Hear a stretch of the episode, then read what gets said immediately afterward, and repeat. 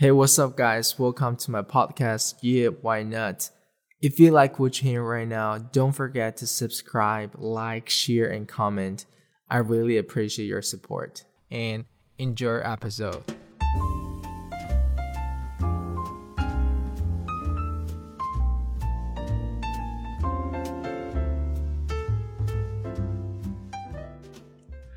I saw a mimic a couple days ago. It's like a girl with a confused face and a lot of question marks. It said that it's already the end of the year, at the end of 2021 in question mark. I'm telling you, it's me, it, exactly. Oh my god, it's so fast.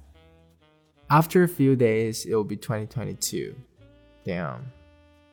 So here I want to say an early happy new year to you guys and I wish you all the best live a fulfilling life in 2022, achieve your goals, and remember, I'm here with you.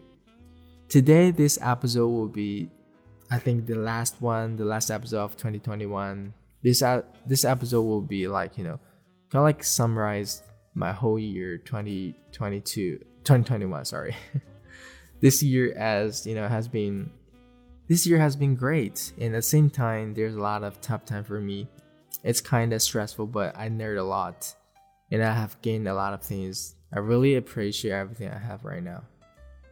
I'm really thankful to all the people, including you guys.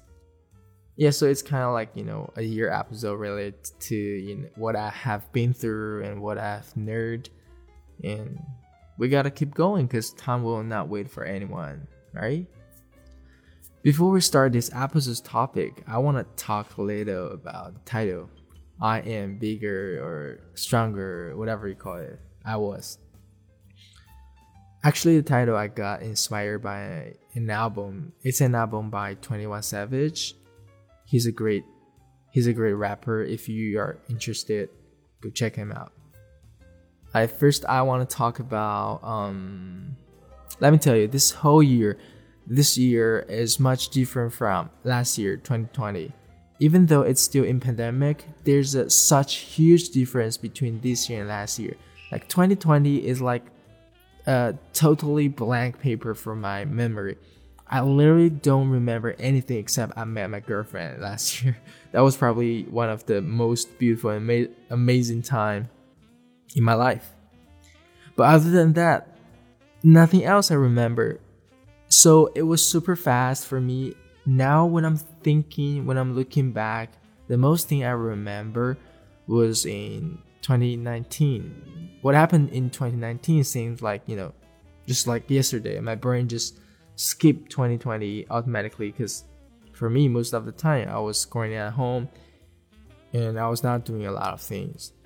And in the end of 2019, I made a lot of, you know, friends and we were traveling and hanging out. When I talk with them right now, we are like, yeah, that was really fun. I hope to see you guys soon again. But can you imagine it's already two years ago? What I'm thinking about it right now, it's like yesterday, at least not a long time ago. And suddenly, boom, it's now already the end of 2021. This is how I think about these two years. But 2021 is a little bit different. It's not like nothing happened. I can feel myself nerd a lot in this year, especially mentally. The first three months of this year, from January to March, was probably the worst time in this year because I was super like down and anxious and stressed out. I feel like every day I was overthinking and worried uh, about a lot of things, especially my future. Because at the time I was, you know, in the last semester before I enter my last university year. And I think the anxiety controlled my brain. I feel like I didn't learn uh, anything for this whole three years, and I'm not good at my major. I don't know what I will do after I graduate. I don't know what will happen, what to expect. My whole mind was super negative it was really tough for me and also because of this during those time me and my girlfriend were you know always kind of arguing we both are not in the mood to talk with each other and later i calmed down a little i just realized that my life was in a mess my study my relationship and all those things so i started to reorganize my life explore explore myself. I feel the pain, I feel the anxiety, I feel the fear inside of me. I feel all those emotions, but you know, I don't know what to do with them. They're making me feel weak and hard to breathe. So I took the advice of my girlfriend to read some books. I started to read books from I think March to I think the end of March until right now. But now it's not like before. I was reading like six hours probably every day. Now I don't read as much as before. Most of the books I read them I think from March to June, July. Yeah, the beginning of July. And I was reading books related to self help, self improvement, and some spiritual uh, stuff. And so that's where I really calm myself down and feel my emotions, just to feel them without judging and analyzing, observing their existence in my mind. And then I realized that there is no good and bad ones. They're all the same. They're just my feelings. And the feelings I have right now doesn't represent anything. For example, I feel anxious right now. It doesn't mean that the things I'm anxious about right now will become worse later. So I just moved my focus from my emotions to the things I was doing at the time. And whatever emotions I have, I will just try to feel them first and then let them go. It actually helped me a lot during those days when I feel I'm totally at the moment right now, not thinking about something else. Everything around me becomes beautiful. I see the trees, I hear the, the birds creeping, people's talking. Everything are such pretty things for me, and I'm really thankful to see and hear them. I just feel like I'm back to life again. So this is probably one of the most important thing I have learned this year. But it's not like I'm already a master of controlling my emotions now. Nah. Still sometimes I feel my mind and my, my emotions are dominating me, but at least I am aware of it. I'm being conscious when it happens.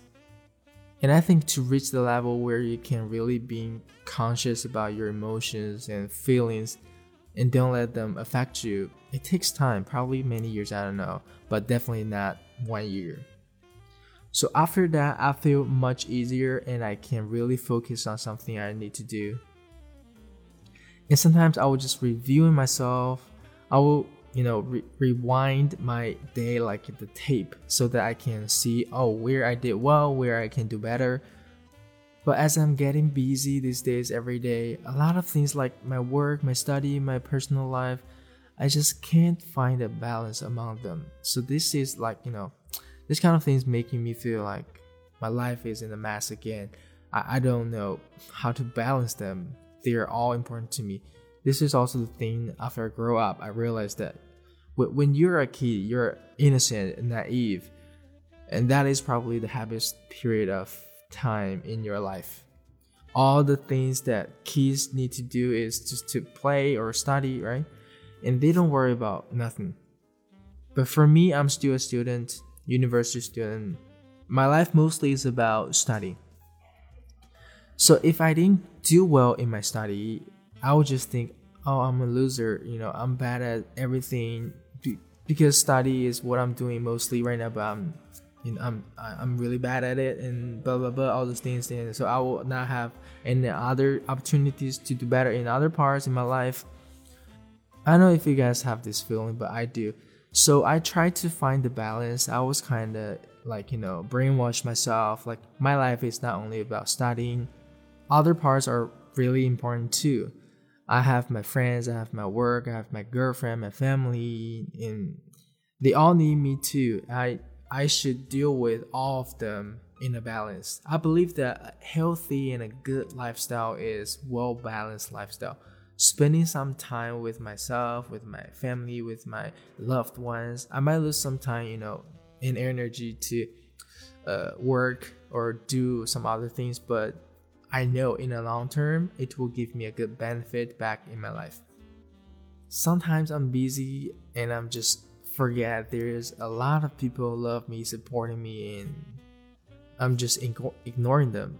And to be honest, I'm busy. I think it's just an excuse. Just because I didn't do well to deal with, you know, different things in my life. But it's not like I will blame myself. No. everyone will experience this period of time. It's a process where you become more mature from a boy to a grown man. I'm still learning it. Sometimes I just need to be more gentle to myself, don't push myself too hard, take a break, and it's okay if I fucked up here. Next time I can do better or I can do something else, right? Okay, another thing that I'm happy about in 2021 is that I overcome myself. Finally, start my own podcast.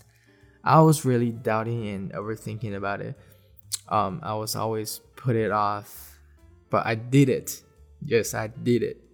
Just like my first episode's title, Be Brave, Care Less. Actually, every episode is a conversation with you guys, but also a conversation to myself. I hope you guys can be brave and care less, and I hope I can do the same. And every topic is the same. I'm happy that I started and it's going much better than I expected. But there's many times I was checking, you know, how many subscribers and how many likes, uh, how many comments I have every day, and you know, are they, you know, some good comments or bad comments and stuff and I started to think what I can do to get more subscribers, what topic I should talk, you know, so people will like me, you know, will inter- will be interested. To be honest, there are some episodes I was already recording, but later I stopped because I feel like that's not me. The reason I started this podcast is because I want to share my thoughts, my life with people, but you know, it should be me, not the one I'm pretending I'm, or I'm acting. Or sometimes I will be thinking I should create a better content that can deliver some useful information or interesting things. Otherwise, I don't deserve your time on me and stuff. Until one day, there's one comment said that she really likes the this kind of form of talking, just like a friend. Even though most of the time I'm just talking about nonsense and, and I realized that maybe this is why you guys follow me. You guys like like my podcast, right? We are constantly learning things. Maybe you just want to come here, listen to my podcast to kill time, just to relax, not to nerd things, right? And I don't want to be like I'm teaching or telling you what is right. Nah, not at all. Because I'm just like you. We are the same. But for whatever your reasons are, I'm just gonna remember why I started and keep going, keep doing it, keep improving my content. And thank you guys for joining me in this journey. Yeah, that's probably my year 2021 that I don't remember what else I want to say. Of course, there are much more than that. There are a lot of, you know, happy moments and sad moments. But yeah, I'm not to talk about everything here. So just gonna do something I think it's meaningful to talk with you guys. And what about you guys? How's your 2021? Tell me in the comment. Okay, use one or one or one to three words. Yeah, I think to describe your 2021. But I want to say, no matter this year has been good or bad for you, it's already in the past.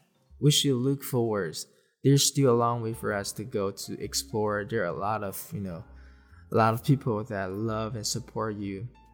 Be kind to people around you and be kind to yourself.